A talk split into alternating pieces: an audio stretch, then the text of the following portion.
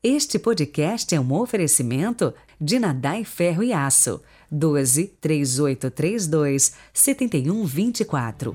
Ubatuba, São Paulo.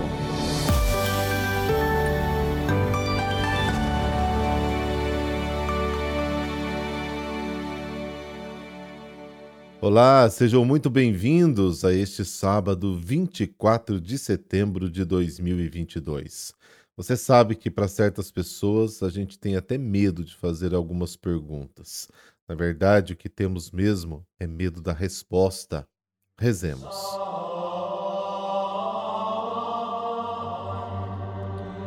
Pelo sinal da Santa Cruz, livrai-nos Deus, nosso Senhor, dos nossos inimigos. Fazei, Senhor, brilhar em nossos corações o esplendor da ressurreição, para que, livres das trevas da morte, cheguemos à luz da vida eterna. Amém.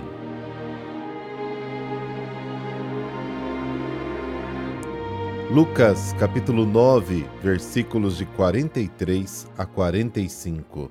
O Senhor esteja convosco, Ele está no meio de nós. Proclamação do Evangelho de Jesus Cristo segundo Lucas. Glória a vós, Senhor. Naquele tempo, todos estavam admirados com todas as coisas que Jesus fazia. Então Jesus disse a seus discípulos: Prestai bem atenção às palavras que vos dizer. O filho do homem vai ser entregue nas mãos dos homens. Mas os discípulos não compreendiam o que Jesus dizia. O sentido lhes ficava escondido, de modo que não podiam entender e eles tinham medo de fazer perguntas sobre o assunto. Palavra da salvação Glória a vós, Senhor.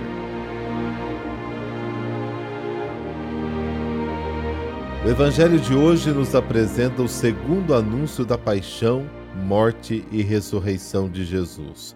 Os discípulos não entendem a palavra cruz, porque não conseguem entender ou aceitar o Messias que se torna servo dos seus irmãos. Eles continuam sonhando com um Messias glorioso. E aí tem o que? Contraste. Todos estavam maravilhados com todas as coisas que ele fazia. Então Jesus disse aos seus discípulos: Lembrem-se destas palavras. O filho do homem está prestes a ser entregue nas mãos dos homens. O contraste é muito grande.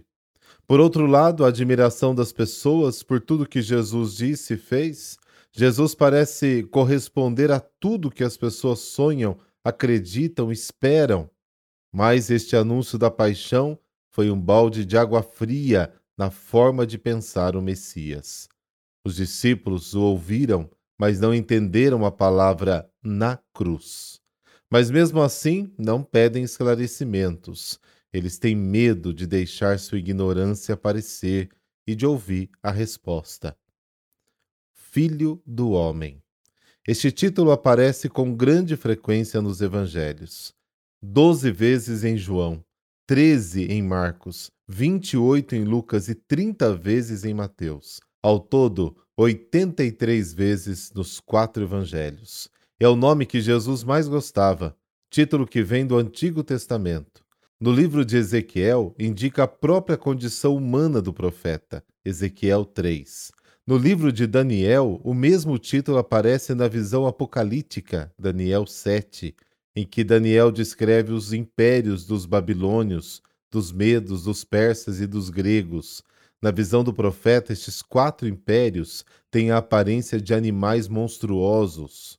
São impérios animalescos, brutais, desumanos, que perseguem e matam. Na visão do profeta, depois dos reinos anti-humanos, aparece o reino de Deus, que tem a aparência não de um animal, mas do Filho do Homem ou seja, um reino com aparência de gente, um reino humano que promove a vida e humaniza. Na profecia de Daniel, a figura do Filho do Homem representa não um indivíduo, mas, como ele mesmo diz, o povo dos santos do Altíssimo. Daniel 7, versículo 27, também o versículo 18. É o povo de Deus que não se deixa enganar ou manipular pela ideologia dominante dos impérios animais. A missão do Filho do Homem, ou seja, do povo de Deus, vai realizar o reino de Deus como reino humano, reino que promove a vida, que humaniza as pessoas. Apresentando-se aos discípulos como Filho do Homem, Jesus faz sua esta missão que é a missão de todo o povo de Deus. É como se dissesse a eles e a todos nós: Venham comigo, esta missão não é só minha, mas de todos nós. A missão que Deus nos dá e vamos juntos realizar o reino humano que ele sonhou, um reino que nos torna humanos. E foi isso que ele fez toda a sua vida, especialmente nos últimos três anos. O Papa Leão Magno dizia o seguinte: Jesus era tão humano, mas tão humano, que só Deus pode ser humano. Quanto mais humano, mais divino. Quanto mais filho do homem, mais filho de Deus.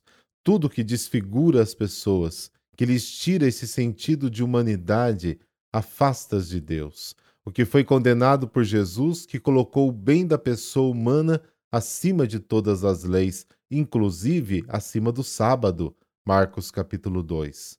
No momento de sua sentença de morte pelo tribunal religioso do Sinédrio, Jesus assumiu este título.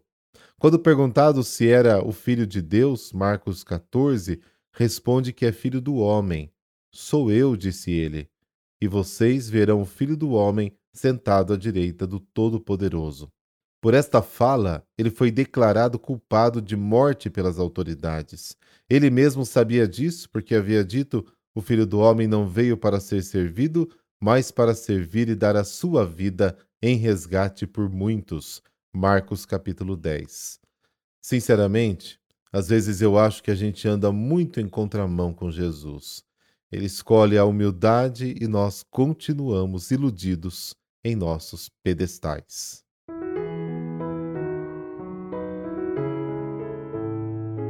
São Pacífico. Ele nasceu no ano de 1424 em Cerano, Itália.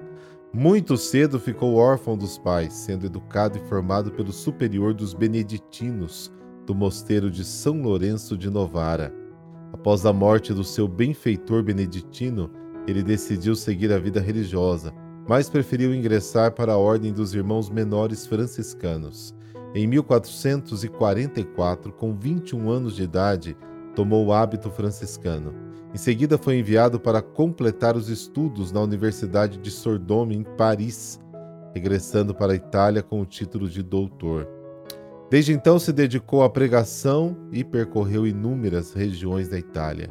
O seu apostolado era combater a ignorância religiosa tanto entre os leigos como no meio do clero, especialmente em relação ao sacramento da penitência.